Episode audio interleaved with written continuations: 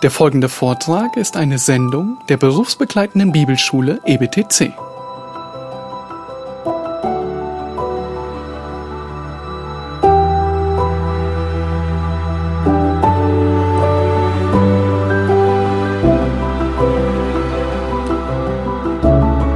Bist du von Herzen gehorsam, wie Römer 6, 17 sagt. Ein objektiver Gehorsam, ein Gehorsam, der zu messen ist an der Schrift, nicht zu messen an der Wahrheit, wie du sie dir zurechtlegst. Ein Gehorsam, der entsprechend dem Vorbild der Lehre, das euch überliefert worden ist, Römer 6, 17, geht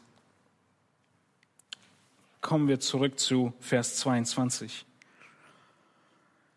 Eure Seelen im Gehorsam gegen die Wahrheit gereinigt. Seit dem Moment der Wiedergeburt, seit dem Moment deines christlichen Lebens ist deine Seele rein und lebst du im Gehorsam. Das Ganze durch den Heiligen Geist. Er ist es, der das alles wirkt. Die Reformatoren haben gesagt, der Geist kommt immer auf dem Wagen des Wortes daher. Du willst das Wirken des Geistes in deinem Leben, die Kraft des Geistes, die Heiligung des Geistes. Er kommt auf dem Wort. Du kannst ihn rufen und er muss durchs Wort kommen. Woher haben die Reformatoren das? Wir lesen weiter und finden es raus. Wohin führt diese Liebe, Entschuldigung, diese Rettung? Diese Rettung diese Reinigung, diese Voraussetzung der Liebe, sie führt zur Bruderliebe.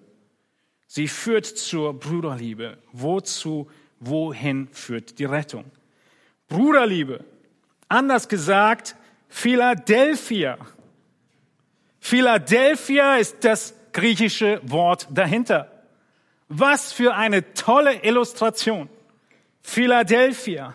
Das ist die reine, ungeheuchelte Bruderliebe. Ungeheuchelt. Nicht irgendwas sagen und dann umdrehen und, ah, ich hab's nicht so gemeint. Nicht irgendwas handeln und weil der andere nicht entsprechend dich auch zurückliebt, aufhören. Nicht irgendwie handeln und weil die Leute, vor denen du in Menschenfurcht liebst, nicht mehr zuschauen, brauche ich die Schatz ja jetzt auch nicht mehr aufopfernd lieben. Es sieht ja gerade keiner. Was ist das Merkmal der christlichen Liebe, die Voraussetzung? Deine Rettung. Du musst zuerst Christ sein. Du musst deine Seele durch Unterwerfung und Gehorsam reinigen lassen. Und als zweiten Punkt sehen wir nach der, nach der Voraussetzung nun die Leidenschaft. Wie definiert sich diese Liebe? Die Leidenschaft der christlichen Liebe, der zweite Teil von Vers 22. Lesen wir hier in Vers 22, dass Gott sagt, da ihr Kinder Gottes seid, achtet jetzt darauf, dass ihr andere Menschen genauso gut behandelt, wie sie euch behandeln. Ist das, was da steht? Zu welcher Art von Liebe ruft Gott dich und mich auf? Ist es die Liebe, bis dass der Tod euch scheidet? Oder ist es die Liebe, bis dass ich keine Lust mehr habe zu lieben, mit dir zusammen zu sein? Ist es eine Liebe, die so weit reicht, bis du nicht mehr tust, was ich will? Es ist eine unüberbrückbare Differenz zwischen uns. Wir können uns nicht mehr lieben. Nein, Gott ruft zu einer Liebe auf, die ungeheuchelt ist, Bruderliebe, die beharrlich ist und aus reinem Herzen. Eine viel höhere Liebe als, wie wir vorhin sagten, die Oberflächlichkeit um uns herum von Liebe. Der Begriff Liebe hier, so liebt einander, ist natürlich der griechische Begriff Agape. Dieser Begriff, diese Liebe die selbstlos eine Entscheidung ist, zu lieben. Liebe ist die Entscheidung, Gottes Bestes für unsere Mitchristen zu suchen. Das ist die Liebe. Ich entscheide mich dafür, das Richtige zu tun. Und richtig ist definiert. Richtig ist das, was Gott möchte für die Person. Diese Liebe, diese Leidenschaft der Liebe werden wir mit drei Beobachtungen untermauern, diesen zweiten Predigtpunkt. Erste Beobachtung und Frage, wen sollen wir denn lieben? Liebt einander. Nirgendwo wird gesagt, dass du dich selbst lieben sollst. Das ist ein Fakt, der feststeht. Du liebst dich selbst. Wenn du hungrig bist, isst du. Wenn du müde bist, schläfst du. Wenn du Schmerzen hast, suchst du nach Linderung.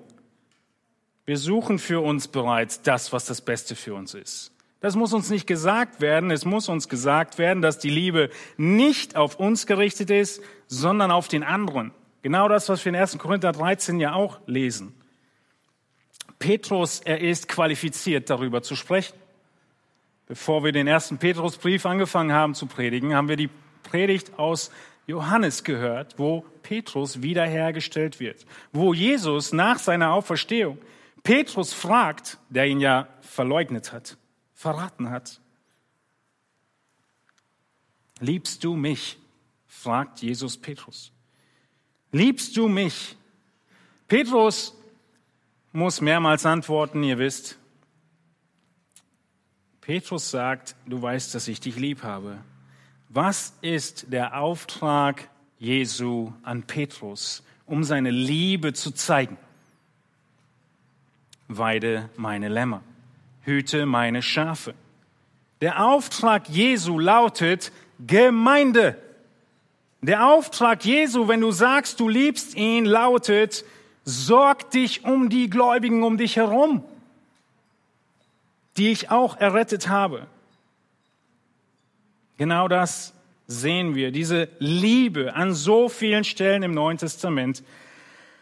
Ich habe fast alle gestrichen aus dem Skript, weil ihr wisst ja, die Zeit rennt immer so schnell. Nur drei. Römer 12, Vers 10. In der Bruderliebe seid herzlich gegeneinander. In der Ehrerbietung komme einer dem anderen zuvor. Hebräer 13.1 bleibt fest in der brüderlichen Liebe. Und 1. Johannes 3, Vers 11. Denn das ist die Botschaft, die ihr von Anfang an gehört habt, dass wir einander lieben sollen. Petrus ist nicht der Einzige, der diese Priorität der Liebe formuliert. Er ist in guter Gesellschaft und er selbst hat es von Jesus beauftragt bekommen. Liebe die Schafe. Und Petrus, er sagt es deshalb im ersten Petrusbrief nicht nur einmal, hier in 1,22, sondern er sagt es auch nochmal in 3 Vers 8.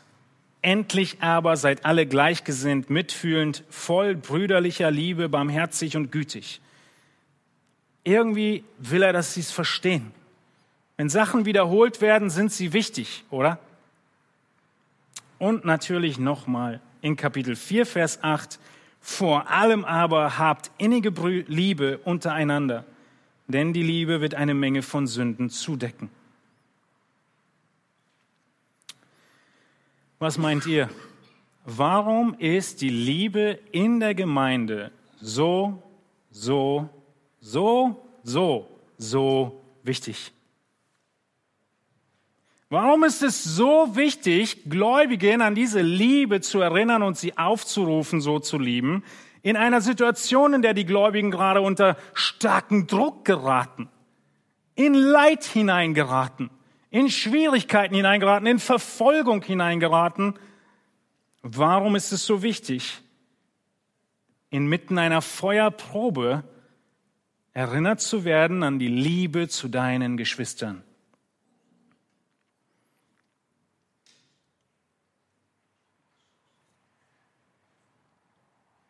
Ist in diesen schwierigen Situationen, in, dieser, in unserer Gesellschaft, in der wir leben, nicht gerade wichtig, dass wir die Welt lieben? Dass wir hinausgehen und sie mit der Liebe Christi erreichen? Wäre nicht das der Auftrag, den Petrus hier geben müsste? Setzt eure ganze Kraft und Energie ein fürs Evangelisieren? Nein. Auch in einer Welt, in der wir von Zeitenwende reden, ist es nicht das Wichtigste, hinauszugehen und deine ganze Kraft in die Evangelisation zu setzen, sondern die Priorität behält, egal in welcher Zeit du lebst, deine Beziehung zu Gott. Nummer eins. Und Nummer zwei Priorität, deine Liebe und die Einheit der Gemeinde. Deine Liebe zu den Gläubigen. Und dann gehst du hinaus. Warum diese Priorität? Eine Priorität, die wir betonen müssen und die Petrus uns hier gibt. Eine Priorität, die oft vernachlässigt wird. Die Antwort ist, weil die Liebe der Geschwister unter der Gemeinde der ganze Kern dieses starken Magneten des Evangeliums ist, um Menschen anzuziehen. Die Liebe untereinander ist der Kern, durch den andere angezogen werden und zum Glauben kommen. Und deshalb ist die Lieblosigkeit unter den Gläubigen die schon immer gleichbleibende Taktik des Teufels. Nicht geändert. Er will die Einheit zerstören, weil dann die stärkste Kraft des Evangeliums verloren ist. Wir sehen das in Johannes 17, Vers 20. Das Gebet von Jesus, bevor er ans Kreuz geht, lautet, als er in Vers 20 zu denen kommt, die durch das Zeugnis der Jünger zum Glauben kommen. Vers 20, ich bitte nicht für diese allein, also die Jünger, sondern auch für die, welche durch ihr Wort an mich glauben werden. Juppie, das sind wir. Auf dass sie alle eins seien, gleich wie du, Vater, in mir und ich in dir, auf dass auch sie in uns eins seien, damit die Welt glaube, dass du mich gesandt hast. Und ich habe die Herrlichkeit, die du mir gegeben hast, ihnen gegeben, auf dass sie eins seien, gleich wie wir eins sind. Ich in ihnen und du in mir, damit sie zu vollendeter Einheit gelangen und die Welt erkenne, dass du mich gesandt hast und sie liebst, gleich wie du mich liebst. Jesus bereitet seine Jünger auf welche Situation vor? Auf extremsten Gegenwind, auf größte Schwierigkeiten. Das ist Johannes 13 bis 17. Und hier betet er jetzt, dass der Kern ihres Lebens sein soll, dass sie eins sind. Seht ihr das? Vers 21 zweimal, Vers 22, Vers 23. Aber wo nehme ich die Verbindung her, dass die Einheit Menschen retten würde? Aus dem Text. In Kursiv, ein bisschen, müsst ihr hingucken. Jedes Mal, wenn er davon spricht, dass wir eins sein sollen, untereinander und mit Gott, ist die Begründung, damit die Welt glaube, dass du mich gesandt hast. Und in Vers 23, damit die Welt erkenne, dass du mich gesandt hast. Diese Phrase, wenn Johannes diese Phrase benutzt in seinem ganzen Johannesevangelium, meint er damit, dass wenn jemand das sagt, dann ist er zum Glauben gekommen. Lest das Johannesevangelium durch und schaut, wo er sagt, dass irgendjemand glaubt, dass Jesus vom Vater gesandt ist. Wenn im Johannesevangelium diese Wahrheit kommt, dann ist die Person zum Glauben gekommen. Und deshalb sehen wir hier, dass Jesus selbst sagt, die Einheit wird dazu führen, dass Menschen aus der Welt zum Glauben kommen. Die Evangelisationsmethode Gottes ist die Einheit der Gemeinde und die Verkündigung des Wortes durch das Wirken des Geistes, wie wir gleich noch sehen werden. Eigentlich nichts Neues, aber wir müssen es uns vor Augen halten. Die leidenschaftliche Liebe gilt also erstens wem? Den Geschwistern der Gemeinde.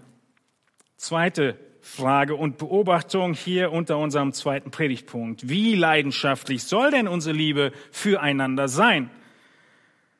Gut, dass du fragst. Der Text gibt Antwort. Unsere Liebe soll inbrünstig sein. Wir sollen inbrünstig lieben.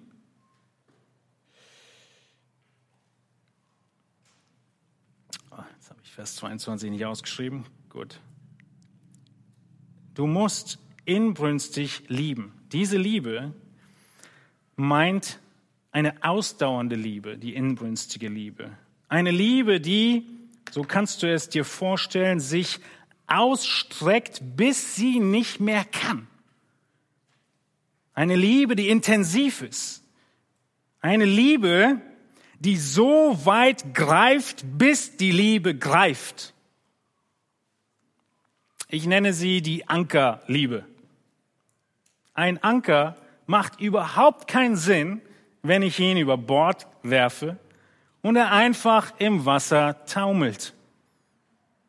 Wenn du so liebst, ich habe ja den Anker ausgeworfen, aber er überhaupt nicht ankommt, wo er hingehört, bringt es nichts. Absolut sinnlos. Aber der Anker, der ausgeworfen wird und so tief greift und gelassen wird, bis er wirklich greift, ist zu vergleichen mit der Bruderliebe, die inbrünstig ist, die so weit sich ausstreckt, wie sie nur kann und wirklich ans Ziel kommt. Liebe muss ankommen, sonst bringt sie nichts. Liebe ist erst Liebe, wenn sie deinen Nächsten in der Not und in dem Bedürfnis tatsächlich ergreift. Kannst du dir das merken? Diese Art von Liebe ist gemeint. Du musst dafür die Wünsche und Bedürfnisse und Nöte deiner Geschwister kennen. Der Matrose muss wissen, wie tief das Wasser ist und wie das da unten beschaffen ist, um zu wissen, wie er vor Anker gehen kann. Wenn deine Liebe ankommen soll, musst du deine Geschwister kennen und dann alles tun, dass diese Liebe wirklich ankommt. Wenn du ein wirklich wichtiges Paket verschickst, gibt es seit kurzer Zeit sowas Besonderes wie eine Sendungsverfolgung. Du kriegst eine Tracking-Nummer und du kannst online verfolgen, wo dein Paket ist teilweise sogar auf den Meter genau.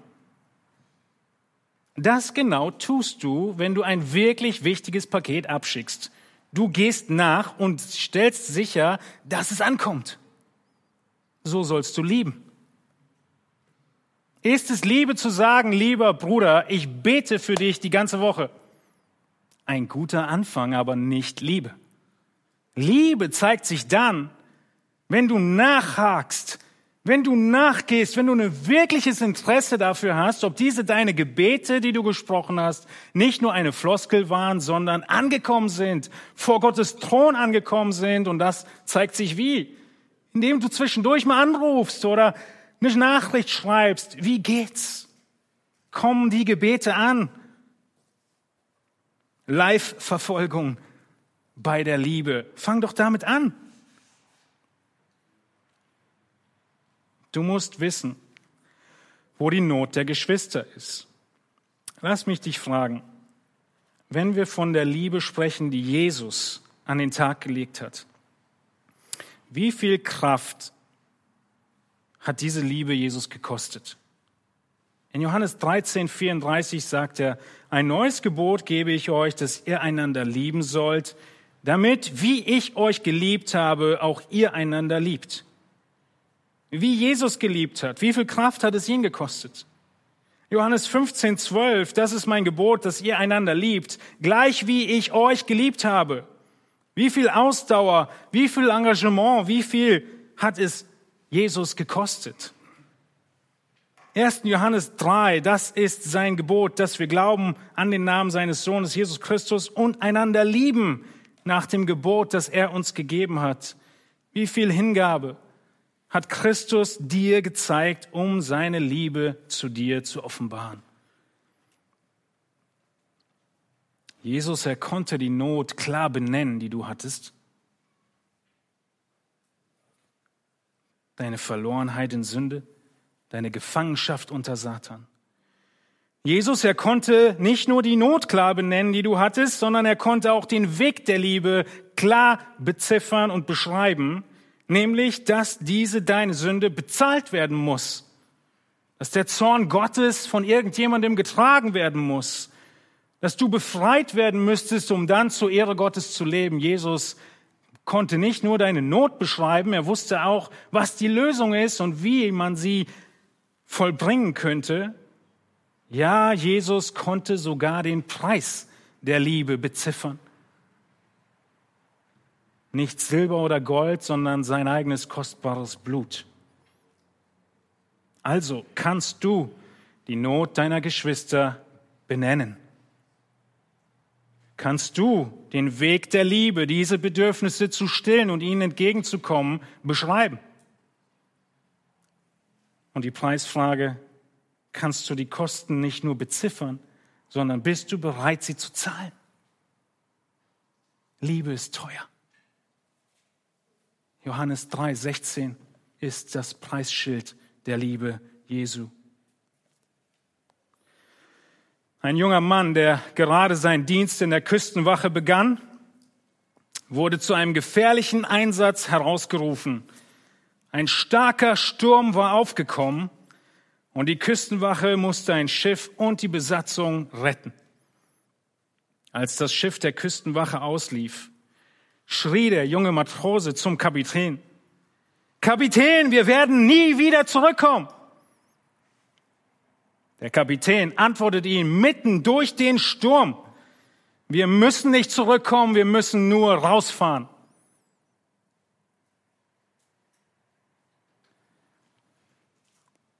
Du wirst nicht erleben, welche Frucht die Liebe, die so weit sich ausstreckt, bringt, bevor du rausfährst. Petrus hatte keine Ahnung von der Kraft Gottes, bis er nicht ausgestiegen ist aus dem Boot. Kannst du die Not benennen? Kennst du den Weg, die Not deiner Geschwister zu lindern? Und bist du immer noch bereit, nachdem du den Preis kennst, zu lieben.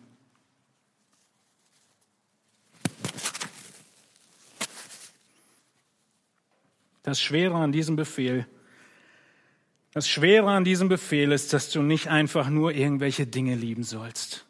Du sollst nicht dein Auto lieben, nicht dein Kleid lieben, nicht dein Essen lieben, noch nicht mal dein Haustier lieben. Auch nicht ein Patenkind lieben, was so weit weg ist und einfach hin und wieder einen Brief von dir bekommt. Das wirklich Schwere an diesem Befehl ist, du sollst Menschen lieben, die du oft siehst und die ganz anders sind als du. Es ist doch eine Tatsache, oder? Es ist nicht leicht, andere zu lieben. Menschen um uns herum, die Geschwister, die Brüder und Schwestern, sie machen Fehler. Sie sagen Dinge, die so wehtun wie ein Dolch im Herzen. Sie behandeln dich kühl und sie zu lieben ist nicht einfach. Aber genau das ist das Wesen der biblischen Liebe. Du liebst, auch wenn die andere Person noch sündigt gegen dich. Römer 5, Vers 8. Christus hat seine, Gott hat seine Liebe bewiesen, dass Christus für uns gestorben ist, als wir Sünder waren. Und was kann dann passieren? Diese Liebe untereinander, diese innige Liebe, und jetzt kommt 4 Vers 8, sie deckt sogar eine Menge von Sünden zu. Warum? Weil Römer 5 Vers 8, das ist, was wir imitieren. Wir zahlen den Preis, wo die Sünde noch aktiv gegen uns gerichtet ist. Das war der Moment, als Jesus für dich gestorben ist. Du warst noch sein Feind und er ist schon in die Liebe gegangen. Und so sehen wir, dass wir diese Liebe definieren können als eine Entschlossenheit, nicht Emotionalität, die den anderen dort trifft, wo er sie braucht und bis an ihre Grenzen geht. Kommen wir zum letzten Punkt. Was ist die Quelle dieser Liebe? Gott sagt in 1. Petrus 1, dass diese Liebe aus dem Herzen kommen muss. Sie muss aus dir drin kommen. Sie kann nicht oberflächlich sein. Sie muss aufrichtig das Wohl, das Beste der anderen Person suchen. Und das sehen wir im dritten Punkt die Kraft der christlichen Liebe. Wie soll ich das schaffen?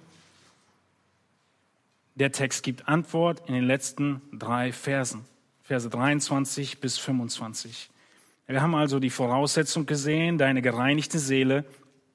Wir haben die Leidenschaft gesehen, inbrünstig von Herzen, sie streckt sich aus. Und das dritte Merkmal der christlichen Liebe ist die Kraft der christlichen Liebe. Die Kraft der Liebe ist die Botschaft des Evangeliums. Wir lesen die Verse zusammen. 1. Petrus 1, 23. Denn hier ist der Beweis, der, der, der, das Argument, wie wir lieben können. Denn ihr seid wiedergeboren, nicht aus vergänglichem, sondern aus unvergänglichem Samen durch das lebendige Wort Gottes, das in Ewigkeit bleibt. Denn alles Fleisch ist wie Gras und alle Herrlichkeit des Menschen wie die Blume des Grases. Das Gras ist verdorrt und seine Blume abgefallen, aber das Wort des Herrn bleibt in Ewigkeit. Das ist aber das Wort, welches euch als Evangelium verkündigt worden ist. Denn weil du, sagt Petrus, wiedergeboren bist, genau das, was er in 1 Vers 3 schon gesagt hat, Ihr seid wiedergeboren. Wiederholt er nochmal, weil ihr wiedergeboren seid, kannst du so lieben. Du hast eine Kraft in dir, die die Welt nicht hat. Gott hat dich befähigt zu lieben, was du vorher nicht hattest. Wiedergeburt heißt, es wird etwas Neues in dich hineingelegt, Fähigkeiten, die du vorher nicht hattest. Und wie sorgt Gott dafür, dass diese Fähigkeiten zum Ausdruck kommen. Ein Déjà-vu von letzten Sonntag. Durch sein Wort. Letzten Sonntag war 2. Petrus 1 dran. Aber irgendwie sagt er überall dasselbe. Gottes Versorgen, so zu lieben, kommt aus seinem Wort. Und dieses sein Wort können wir mit zwei Beobachtungen beschreiben. Die erste ist, dieses Wort ist aktiv. Das Wort ist so aktiv, dass es dich gerettet hat, dich wiedergeboren hat. Du wurdest wiedergeboren. Dieser Begriff steht im Passiv. Gott hat es an dir getan. Du hast gar nichts getan, genauso wie Babys gar nichts tun. Sie lassen sich einfach treiben. Du wurdest von Gott gezeugt. 1 Vers 3. Und hier sehen wir erneut die beiden Seiten der Erlösung. In Kapitel 1, Vers 2 die göttliche Auserwählung. In Kapitel 1, Vers 3 die göttliche Wiedergeburt. In Kapitel 1, Vers 8 das menschliche Glauben. Ihr habt geglaubt. In 1.22 unser Text, du hast dich gereinigt, du warst gehorsam, deine Verantwortung. Und hier in Vers 23 wieder die göttliche Rolle, Gott hat dir neues Leben geschenkt. Wie hat er das bewirkt? Durch Gottes Wort. Gottes Wort, es kommt nicht leer zurück. Dieser klassische Vers in Jesaja 55 zu eurer Erinnerung. So wie der Regen und der Schnee vom Himmel fällt und nicht dahin zurückkehrt, bis er die Erde getränkt und befruchtet und zum Grünen gebracht hat und dem Sämann Samen gegeben hat und Brot dem, der isst. Genau so soll auch mein Wort sein, das aus meinem Mund hervorgeht. Es wird nicht leer zu mir zurückkehren, sondern es wird ausrichten, was mir gefällt und durchführen, wozu ich es gesandt habe. Gott hat uns gerettet. Dieses sein Wort ist aktiv. Es ist nicht nur aktiv, sondern es ist auch beständig.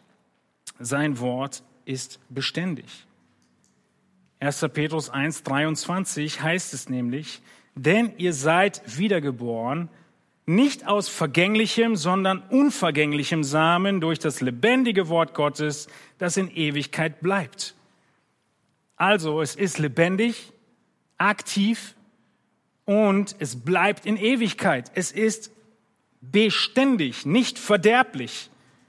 Es ist ein Same, der nicht korrumpiert ist, der nicht vergeht, der nicht verblasst, der nicht veraltet. Es wird nie unbrauchbar, dieses Wort Gottes.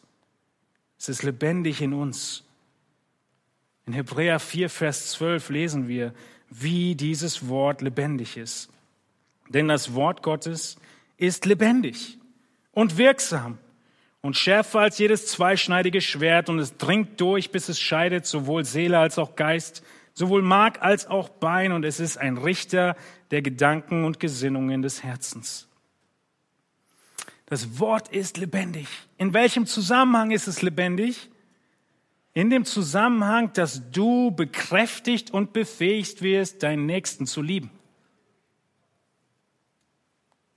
Es bleibt für alle Zeit bestehen. Es veraltet nicht. Das Wort Gottes ist aktueller als die morgige Tageszeitung. Matthäus 24 heißt es, Himmel und Erde werden vergehen, aber meine Worte werden nicht vergehen. Und das ist so ungleich zu uns selbst. Denn der Text, der schreibt davon, alles Fleisch ist wie Gras. Du und ich, wir sind das Fleisch. Wir sind wie Gras. Und die Herrlichkeit des Menschen wie die Blume des Grases. Alles, was wir uns vorstellen können, verdorrt. Die Blume fällt ab, aber das Wort des Herrn bleibt in Ewigkeit. Was für ein Bild hat Petrus hier vor Augen? Ein bisschen Geografie von Israel. Er hat das Bild vor Augen, dass diese judäischen Hänge, im Frühling, in der Regenzeit aufsprossen und grün und schön und bunt strahlend erscheinen, Februar, März herum. Dieses Gras ist herrlich. Genauso sprießen auch wir auf in Kraft und Stolz. Aber einige Wochen später weht der heiße östliche Wüstenwind, genannt Kamsim, über die Hügel von Israel. Aus Südwest erreicht er Temperaturen von 40 Grad oder höher. Und innerhalb von wenigen Momenten hat dieser Wüstensturm das Gras verdorrt. Genau das sagt Petrus. Genau das sagt Jesaja, den Petrus hier eigentlich zitiert. Das Gras verdorrt schnell, die Blume geht schnell kaputt. Genau so sind wir. Heute da, morgen weg. Heute stolz, morgen verdorrt. Und hier ist der Zusammenhang zum Text. Hör gut zu. Genau so wie ohne die Wiedergeburt du kurz stolz und herrlich lieben kannst, wie diese Blume, die kurz da ist. Ohne Wiedergeburt kannst du genauso lieben. Kurz, knapp, für ein paar Tage, vielleicht für ein paar Monate. Aber wenn du dauerhaft lieben willst, auf die Art und Weise, die wir beschrieben haben, brauchst du geistliche Wiedergeburt. Und wenn du gerettet bist und nicht so lieben kannst, dann bist du wahrscheinlich bewusstlos. Und das, was du brauchst, ist geistliche Erweckung. Und wie bekommst du sie? Durch das Wort Gottes. Denn Petrus sagt, das Wort Gottes, es bleibt. Es bleibt für immer. Es steht im starken Gegensatz zu dieser Blume, zu allem, was vergeht, zu uns Menschen. Und es ist dieses Wort, das euch gepredigt wurde. Es ist diese Wahrheit, Vers 25, die euch als Evangelium verkündigt worden ist. Durch dieses Wort bist du zum Glauben gekommen. Die Gemeinde braucht dieses Wort. Die Gemeinde braucht die Erklärung von Gottes Wort. Der Gläubige, er kann nicht nach Prinzipien leben, die er nicht gelernt hat. Und deswegen erklären wir so viel Gottes Wort, damit du weißt, wie du handeln kannst und sollst. Und die edelsten Christen sind immer noch die Christen, die wie in Apostelgeschichte 17, 11 die Berührer täglich in den Schriften forschten und prüfen, ob sich alles so verhält. Und dann, dann bist du neugeboren, begierig nach dem, nach der Milch des Wortes, wie der nächste Absatz heißt als neugeborene Kindlein begierig nach der unverfälschten Milch des Wortes. Der Text für nächsten Sonntag. Ist es wirklich Petrus ernst? Ist es wirklich sein Ernst, dass das alles ist an Taktik, an Schritten, um meinen Nächsten zu lieben? Einfach nur die Bibel? Ist es nicht ein bisschen knapp? Ja, das ist alles. 2. Timotheus 3,16 bekräftigt das. Alle Schrift ist von Gott eingegeben und nützlich zur Belehrung, zur Überführung, zur Zurechtweisung, zur Erziehung in der Gerechtigkeit, damit der Mensch Gottes ganz zubereitet sei, zu jedem guten Werk völlig ausgerüstet. Wie kann ich den oder die lieben? Durch die Kraft des Wortes. Hör den Predigten zu und lies deine Bibel. Wenn du Predigten zur Bruderliebe brauchst, die erste Johannesserie ist ein guter Anfang. Wenn du nicht weißt, wo du mit dem Bibellesen anfangen sollst, der erste Petrusbrief ist ein guter Anfang. 15 Minuten nur und du hast den ganzen Brief gelesen. Das schaffst du doch einmal am Tag. Ersten Petrus, sechs Tage die Woche. Und das Gebet wie Hebräer 4,12, Herr, gebrauche dein Wort, um meine Gedanken und Gesinnungen zu reinigen und schenke mir Kraft und Weisheit, meine Geschwister zu lieben. Ich weiß, mit all den Geschwistern hier in der Gemeinde bist du immer noch skeptisch, ob das Wort Gottes wirklich ausreicht. Ich meine, es ist doch hart, einander zu lieben. Aber hier ist dein KO-Argument für deine Skepsis. 1. Petrus 1, 25. Dieses Wort, dieses Wort ist das Wort, lieber Bruder und liebe Schwester, das dich gerettet hat. Nichts anderes hat dich gerettet. Dieses Wort, sagt Petrus, ist das Wort, welches euch als Evangelium verkündigt worden ist. Wenn dieses Wort Kraft hatte, dich zu retten, frage ich dich, hat es Kraft, dass du deinen Bruder und deine Schwester liebst.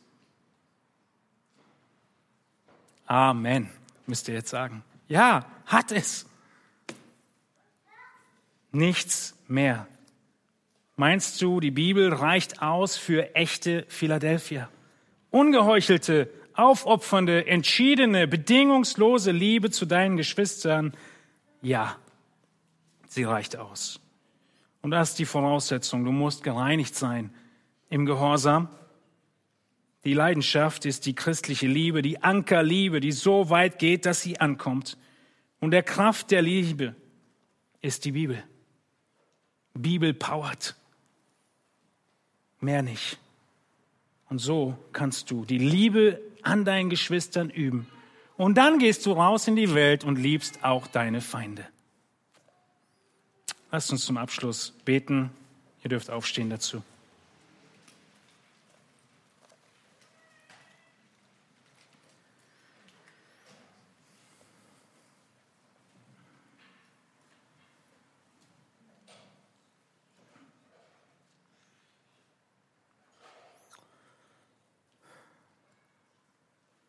Himmlischer Vater, wir haben so viel zu lernen von dir. Wir haben so viel in Erinnerung gerufen zu bekommen. Diese einfachen Wahrheiten der Priorität der Liebe. Der Liebe, die entscheidend ist für alles, was wir tun. Der Liebe zu dir und zu unserem Nächsten. Der Liebe, die befeuert und bekräftigt wird durch die Wiedergeburt, die du wirkst in uns und dein Wort, was die Wiedergeburt bewirkt hat und was unsere Liebe befeuert. Herr, wir wissen von vieler Herausforderung von Liebe in der Gemeinde nicht und doch wissen wir, sie ist da. Denn die Einheit der Gemeinde ist immer Zielscheibe des Satans und auch wir sind nicht davor gefeit. Es ist das, was er angreifen will. Es ist das, was uns kraftlos macht und das, was unsere Anziehungskraft für das Evangelium wie nichts anderes schwächt. Und so bete ich, Herr, dass jeder Einzelne, der diese Predigt nun gehört hat, heute oder im Nachgang angespornt ist, nicht ein Werkzeug des Satans zu sein, sondern dein Wort als Kraft zu nehmen, dein Mittel, was du gegeben hast, um in dieser Liebe zu bleiben.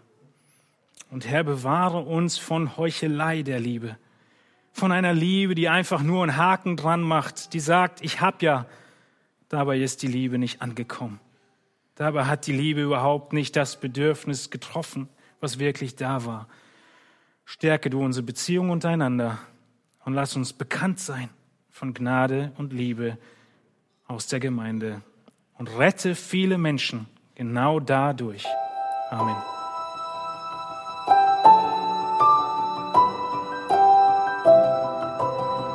Diese Sendung war von der berufsbegleitenden Bibelschule EBTC. Unser Ziel ist, Jünger fürs Leben zuzurüsten, um der Gemeinde Christi zu dienen. Weitere Beiträge, Bücher und Informationen findest du auf ebtc.org.